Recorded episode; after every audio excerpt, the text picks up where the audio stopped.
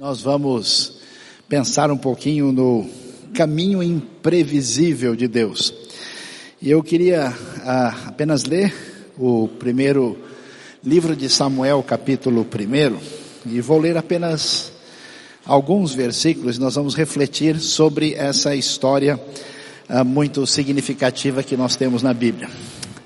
Diz o texto no versículo 4 que no dia em que Eucana oferecia sacrifícios, dava porções à sua mulher Penina e a todos os filhos e filhas dela.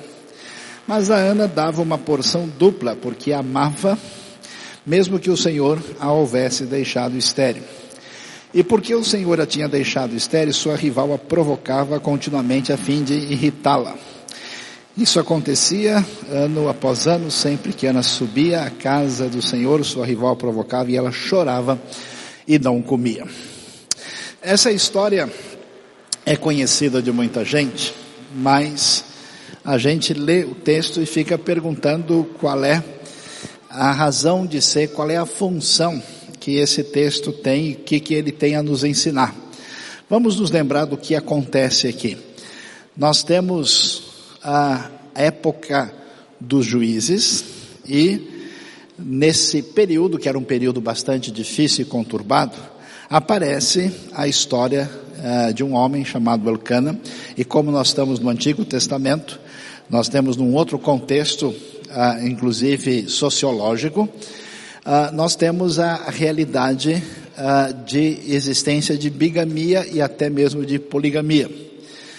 E apesar disso ser tolerado no texto, fica claro que a gente percebe que existe uma crítica velada a esse tipo de realidade no texto do Antigo Testamento. Você não encontra nenhuma família, quando acontece um caso de bigamia ou poligamia, em que as coisas se encaixem adequadamente.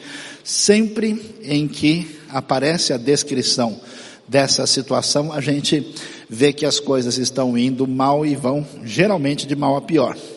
E aqui nós vemos o caso, né, porque esse padrão não é o padrão da criação, quando Deus mostra claramente a formação ali de Adão e Eva, um homem e uma mulher, existe uma atitude claramente diferente do padrão original, mas de qualquer maneira, aparece lá Elcana, Penina a, e Ana, e Ana está num momento muito complicado da sua vida, por quê? Ah, porque ela deseja ter um filho, e a gente precisa entender como isso é tão importante, tão valioso e tão significativo nos dias de hoje. Aliás, nós temos países hoje ameaçados uh, de continuidade e até continuidade de civilizações pela recusa da maternidade em certos ambientes do mundo. Mas aqui a gente entende que o cenário ainda é mais sério e mais assim incisivo. Por quê? Primeiro porque as pessoas na média vivem menos do que hoje. Então ninguém sabia quanto tempo ia durar. Segundo, a, a vida é uma vida muito imprevisível, de modo que, de repente, para o próximo ano, em função de uma série de circunstâncias, a gente não sabe o que vai acontecer. Não havia nenhum sistema de previdência social, que nem sempre acaba fazendo muita diferença, a gente sabe muito bem. Então todo mundo imaginava e esperava e sabia que a sua segurança futura seriam os seus próprios filhos. Inclusive na própria defesa da própria família, isso era uma realidade. Portanto, o desejo de filhos, a necessidade, a importância era muito mais intensa, de modo que se uma pessoa não pudesse ter filhos, um casal que não tivesse filhos, isso pesava muito, pesava especialmente no caso daquela que desejava a maternidade. E aqui o que a gente vê é isso. Nós temos Ana nessa circunstância, nessa situação, ah, num problema de rivalidade interna ah, dentro da sua própria casa. E a Bíblia diz, e aí a gente precisa entender o, quando é que isso está acontecendo, né? Nós temos o povo de Israel atravessou o deserto ah, na direção da terra de Canaã e lá eles adoravam a Deus conforme a orientação dada por Deus no tabernáculo, e quando eles chegam e entram na terra prometida e começam ali a se estabelecer, antes de que o templo viesse a ser construído na época de Salomão, foi feito um tabernáculo fixo numa cidade chamada Siló.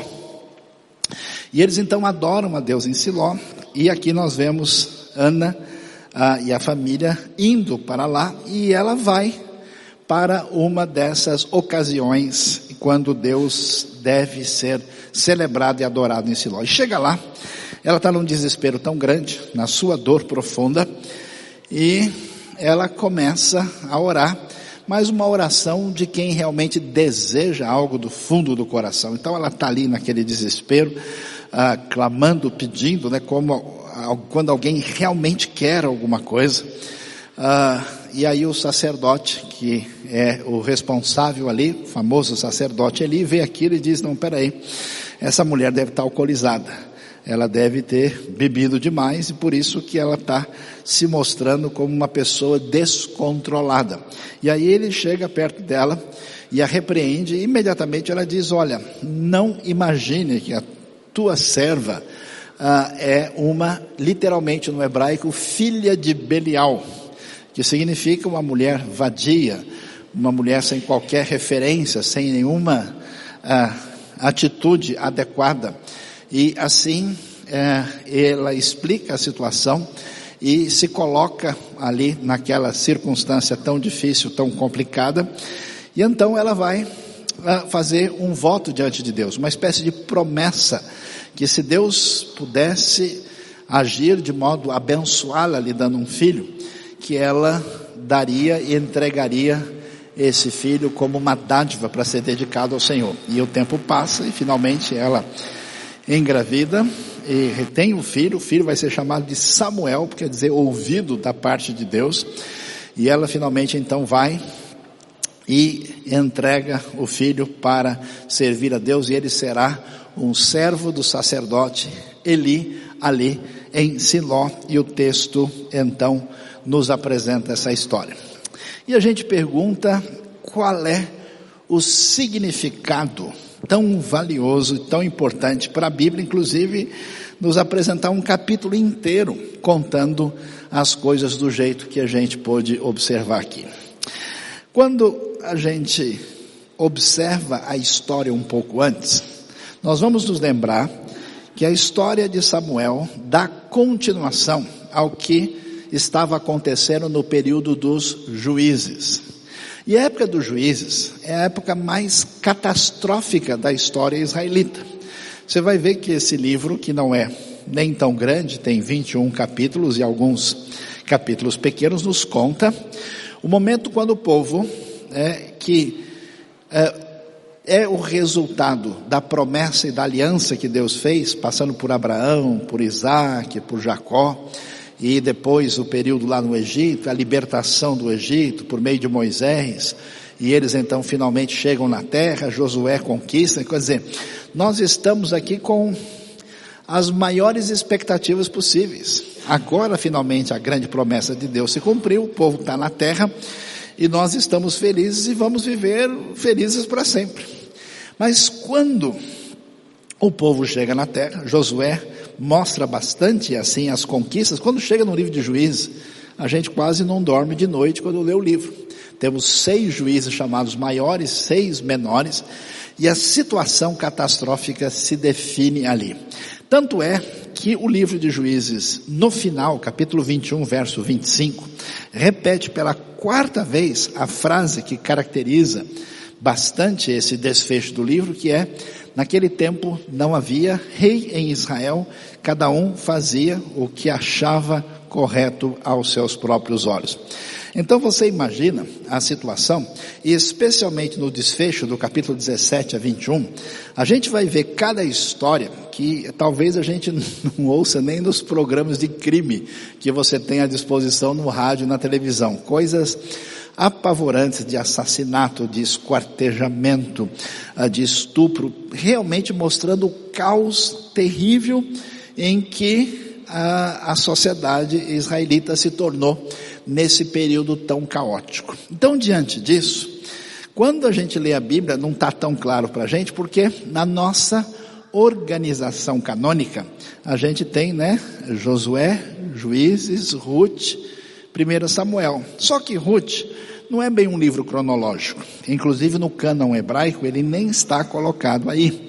Ele está como um livro poético, num outro lugar, devidamente ali uh, classificado, E, na verdade, do ponto de vista da sequência da história, 1 Samuel vai na continuação histórica do que aconteceu em Juízes capítulo 21.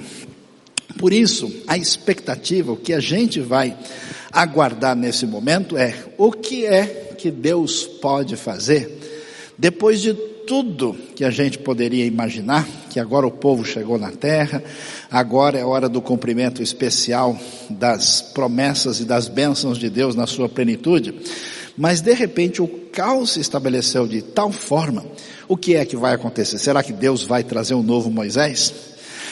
Será que Deus vai ah, trazer um exército poderoso para colocar ordem nessa situação? Será que Deus vai agir de maneira milagrosa, única e especial? Qual é a cena que vai aparecer diante de nós, diante do fato da gente ter o desfecho de juízes tão assustador? Surpreendentemente, é a cena de 1 Samuel, capítulo 1. Aliás, a, a coisa até assim fica um tanto quanto difícil, porque você tem o retrato da tragédia nacional a crise maior instalada dentro da realidade do Israel antigo, que é inferior militarmente aos perigosos filisteus, que se encontra apóstata e afastado de Deus, que está numa situação ah, de confusão interna e falta de unidade, ah, que não tem nenhum predicado positivo para a gente poder ressaltar aqui, e essa situação se define dessa maneira, e agora a gente chega e vê um quadro, parece que é para botar um pouco mais de pimenta na sopa que a gente já não consegue tomar. Ah, a gente vê um quadro de uma tragédia familiar, de uma tragédia individual. Quer dizer, se já era um grande problema ver todo o quadro terrível, agora a lente vai focar na vida de um casal que no seu caminho de adoração a Deus, a gente vê falta de bênção, desencontro familiar, modelo de família que não é referência ideal, ou seja, uma confusão danada. Diante disso, a gente observa a realidade que a Bíblia apresenta para nós. A Bíblia descreve um quadro de crise, crise acentuada. Crise nas circunstâncias à nossa volta, crise na realidade pessoal e familiar. Essa é uma das razões principais porque a gente precisa e deve dar atenção ao texto bíblico, pelo seu senso de realidade, por lidar com problemas humanos na dimensão em que eles realmente acontecem. E a Bíblia não esconde nenhuma realidade, mostra isso acentuadamente, e a crise se define aí. Agora a pergunta é, quando as circunstâncias em volta são tão difíceis, e as circunstâncias que envolvem a nossa vida pessoal chegam diante de nós de uma maneira tão desalentadora e difícil, a pergunta, qual é a atitude a ser tomada? Aqui nós vamos ver o que o texto tem a nos ensinar. Porque muitas vezes, numa circunstância dessa, a gente reage de que maneira? Muitas pessoas, diante da crise difícil, entram numa relação de desespero, mostram a sua falta de qualquer expectativa positiva e se entregam negativamente diante dessas circunstâncias, sendo incapazes de reagir a qualquer coisa e são reféns da postura negativa, não cooperando em nada para a mudança da situação. E a gente vê muitas pessoas que realmente jogam a toalha, jogam tudo para cima nos relacionamentos, na sua atitude profissional, na sua vida pessoal, qualquer momento de crise é hora de abandonar o campo e largar tudo. Mas nós temos outro tipo de atitude. Tem gente que diante dessa circunstância de crise, a pessoa entra num processo de autocomiseração, ela, ela, ela, ela se volta numa atitude assim, absolutamente egocêntrica, voltada para si mesmo, ah, tendo excessiva dó, se culpando exageradamente, às vezes nem é uma relação real de culpa, mas ela coloca tudo para cima de si, como quem se tornou dependente de curtir uma dor de maneira indevida. E muitas pessoas reagem dessa maneira. Outros têm uma outra atitude. A atitude de fazer de conta que não está acontecendo nada. É o caminho da alienação. Eu conheço gente que, diante de uma circunstância difícil, de enfermidade, de luta, de problemas enfrentados, a pessoa simplesmente sai dando risada, dizendo glória a Deus, amém, posso todas as coisas naquele que me fortalece, e cita texto fora de contexto, sem entender do que acontece, nós vamos louvar ao Senhor, amém, aleluia, sem nem entender do que estão falando e sem compreender a situação numa espécie de fuga da dor através de um caminho de alienação. Nenhuma das três atitudes a gente observa na vida de Ana. A atitude de Ana é uma atitude de enfrentamento realista do problema. Ela sabe da sua situação, ela de fato entende que ela não pode ter filhos, ela não está alienada, ela não tenta colocar a responsabilidade em nenhum lugar, pelo contrário, o texto bíblico chega a ser provocador quando diz que é, foi o Senhor que a tinha deixado estéril. Em última instância, a razão de ser e a possibilidade de mudança estava nas mãos do próprio Deus. Portanto, ela entra numa santa luta e batalha com o próprio Deus. Ela corajosamente, cheia de fé, e de expectativa vai atrás de Deus com a intensidade da sua oração. Isso é muito significativo e valioso. Sabe por quê? Porque quando a gente realmente valoriza algo, quando a gente de fato coloca aquilo como prioridade para a nossa vida, a gente dá o sangue. Eu fico imaginando, a situação é diferente no mundo antigo, porque ela poderia muito bem dizer o seguinte: olha, esse ano eu não vou subir, eu não vou até Siló para adorar a Deus. Afinal de contas, estou nessa situação, vou ver tanta gente que está lá, que me conhece, vou passar mais vergonha do que eu já tenho passado. Quer saber de uma coisa? Eu vou ficar aqui e se Deus quiser, se for da vontade dele, se ele achar bom, ele vai me abençoar. Mas não, ela faz questão de subir, ela vai a Siló, ela começa a orar, ela ora corajosamente e ela ora ao ponto de se expor, de modo que o sacerdote vê a maneira que ela está orando, porque a sua fé, a sua determinação, a sua coragem mostram a sua esperança. Quando a gente vai atrás de Deus na crise, no momento difícil, isso mostra que a gente acredita que Deus é todo poderoso e que Ele é bondoso.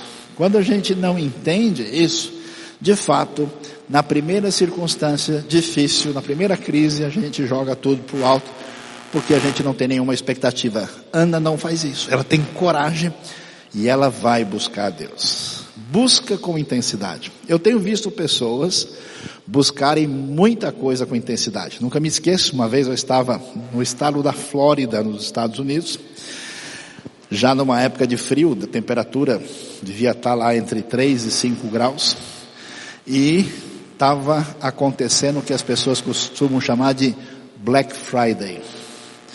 Mais ou menos 5 horas da manhã.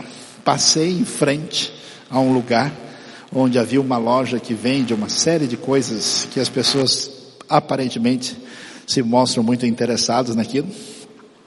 E eu fiquei impressionado com a quantidade de pessoas naquela temperatura e que iam ficar ali aguardando numa fila por mais três horas, simplesmente com o objetivo de conseguir alguns dos objetos, alguns eletrônicos, outros não, por um custo diferenciado. E eu já tive a oportunidade de ver um vídeo que mostra a abertura de um momento desse, quando aquele mundaréu de pessoas invade a loja quase como um grupo assim de cachorros selvagens atrás de uma presa assim, e um empurra o outro e derruba e puxa o negócio da mão e corre e vai lá. Isso é o interesse pelo qual a pessoa luta. Ou como quem gosta demais de Fórmula 1, que eu já tive a oportunidade de ver o sujeito dormir na frente ali do autódromo para esperar no dia seguinte para poder assistir um treino de uma corrida em que talvez ele pudesse ver o carro passar, porque com aquela velocidade o sujeito nem consegue ver nada direito, mas aquilo realmente é prioridade para o indivíduo. Para Ana, a sua esperança em Deus, a sua determinação, ela é o enfrentamento da crise, ela não desiste de Deus. E ela vai, e ela faz a promessa. E é interessante a promessa que ela vai fazer. Ela diz: Senhor, se tu me deres a bênção de ter um filho, apesar da minha situação de infertilidade, eu prometo que esse filho vai ser dedicado a ti. Eu vou entregar o filho aqui, ele será dedicado ao Senhor todos os dias da sua vida. E ela faz isso e finalmente, conforme a narrativa bíblica vai nos mostrar, Deus ouve a oração de Ana, resolve abençoá-la, nasce o pequeno Samuel. E eu queria ser uma fumacinha para viajar na história e para ver, porque eu acho que o Samuel foi um, um dos meninos mais bem amados. Você imagina, né? A mãe gosta muito do seu filhinho, do seu nenê, né? Eu sempre sofri de nenenofilia, será que existe essa palavra, né? É tão bonitinho ver os nenês, a gente vai às vezes ver lá no hospital, o nenê quando nasce, é uma mistura de choro e sorriso e risada, todo mundo junto, por causa do momento tão especial. Você imagina a Ana, a Ana deve ter, né, tanto que ela sonhou, tanto que ela desejou, tanto que ela quis, agora ela está lá com o seu querido filho, ele deve ter mamado como ninguém, Aí você sabe que o desmame era mais tardio, provavelmente algo que às vezes ultrapassava três anos de idade. E aí, finalmente chega a hora dela entregar o Samuel. E é interessante, porque não só a gente vê a realidade da crise à nossa volta e na nossa vida, a gente vê a maneira como ela deve ser enfrentada, e a gente vai observar agora o ensinamento que a crise nos traz daquilo que é prioridade na vida. Qual é o problema que a gente tem na nossa vida?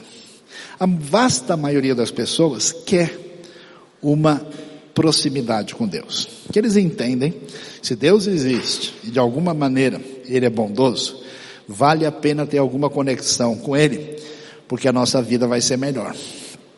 E é assim que a gente se comporta. Existem pessoas que não querem saber de Deus, mas geralmente são pessoas com coração ferido, com uma experiência amarga, com alguma dissonância na sua construção psicológica e espiritual, e às vezes eles nem entendem muito bem qual é o tamanho, a razão de ser da sua dor, até que em certos momentos da vida isso recebe um redimensionamento e a pessoa articula novamente a sua caminhada. Mas fora isso, as pessoas se aproximam de Deus para de alguma maneira serem beneficiadas. Mas na verdade, a gente não percebe quais são as prioridades na vida. E a prioridade é Deus em primeiro lugar, segundo lugar, a família, terceiro lugar, a comunidade da fé e depois vem as outras coisas. E aqui, Ana vai descobrir aquilo que muita gente não percebeu até hoje que os nossos filhos não são nossos, são de Deus. São criados para fazerem diferença, para receberem o legado que nós e aquilo que está à nossa volta pode dar para que eles façam diferença no mundo. Eu fico imaginando o tamanho da dor, né? A dificuldade, você imagina, depois de sonhar a vida toda, ter o seu querido Samuelzinho e entregando ele lá em Siló para depois voltar para casa, dedicando Samuel ao Senhor. E esse Samuel vai ser uma pessoa absolutamente única e extraordinária na história de Israel. Aí a gente começa a enxergar as coisas do jeito que elas têm que ser enxergadas. Dois livros da Bíblia expressivos, primeiro e segundo Samuel. Aqui está a história de um menino que nem tinha deixado de ser menino, ainda, é, ainda era criança.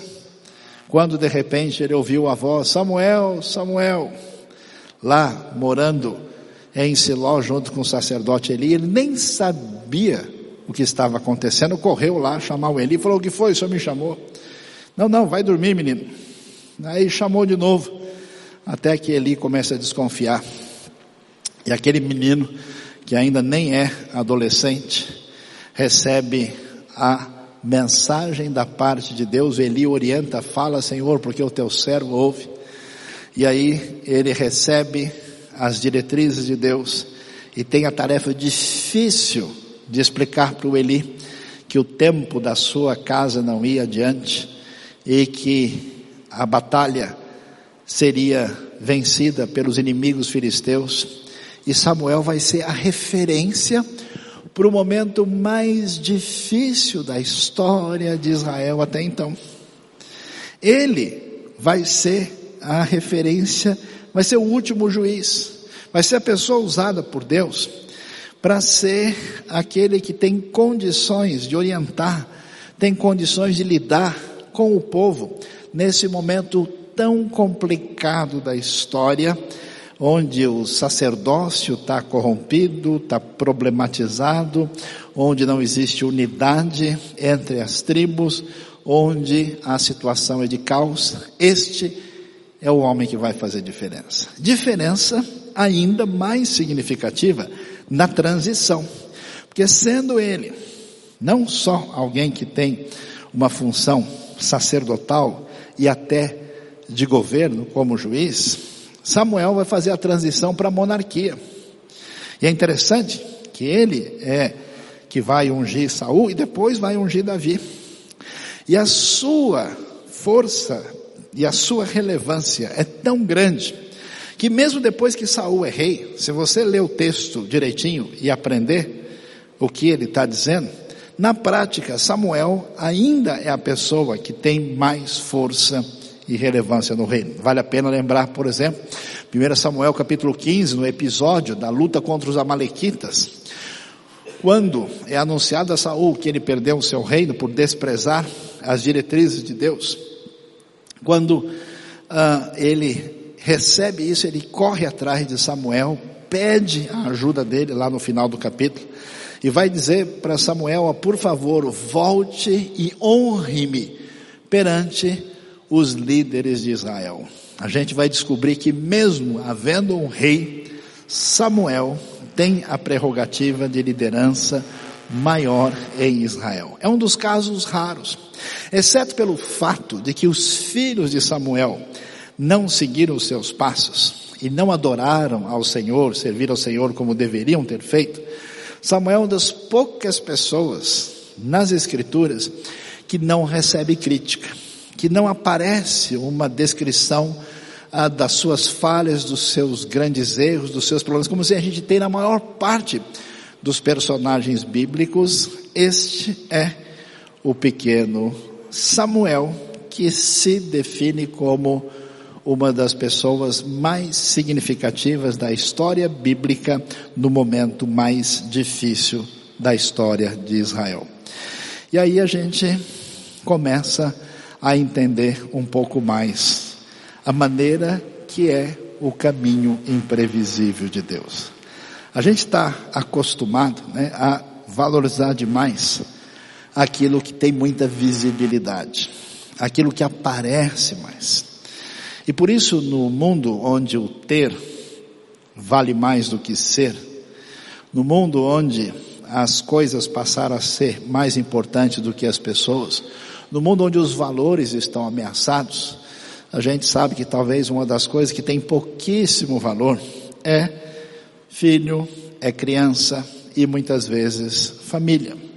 Mas é impressionante como o texto bíblico vai mostrar para a gente, olha, quando chega a hora da crise maior, a figura escolhida para estar no centro dessa atuação divina é uma mulher estéril, chorando, buscando a Deus, desejando ser mãe e nem tendo condição de ser. É exatamente a sua luta, a sua busca, seu posicionamento diante de Deus e a reorganização das prioridades da sua vida é que vão ganhar destaque e aqui vai surgir o menino, o homem, o profeta, o juiz, o líder Samuel, que vai fazer toda a diferença na história. E que isso sirva de diretriz e de lição para a gente. Porque a gente se esquece disso, né? Pais e mães que aqui estão, especialmente as mães, a gente nunca sabe o que vai ser o seu filho, o que vai ser o seu neto. A gente nunca sabe que diferença eles poderão ou não fazer. A gente não sabe prever o que será daqui a uma, duas ou três gerações. E a gente não costuma valorizar essas coisas da maneira que as Escrituras valorizam. Por isso, a gente deve se lembrar que gente que fez diferença, grandes pessoas que mudaram a história humana para melhor, que foram pessoas que mudaram na área política, na área da saúde, da ciência, da espiritualidade, da fé, foi gente que foi nenê, foi gente que se alegrou muito quando descobriu pela primeira vez o que significava o Dia das Mães. Foi criança, foi menino, foi menina e que fez toda a diferença através da história, porque todo mundo que marcou positivamente a caminhada humana, um dia foi simplesmente um nenê, uma criança que recebeu o cuidado da sua mãe. Então que Deus nos abençoe de modo especial nesta manhã. Um feliz dia das mães para todas as mães que estão conosco e que nós venhamos a aprender com as escrituras de modo muito especial aquilo que é uh, o caminho imprevisível de Deus e quais são os valores prioritários que Deus apresenta na Sua palavra para a nossa vida. Amém? Você foi abençoado por este vídeo, por esta mensagem? Inscreva-se no canal, aperte o sininho e você ficará sabendo das novas mensagens e reflexões da IBNU.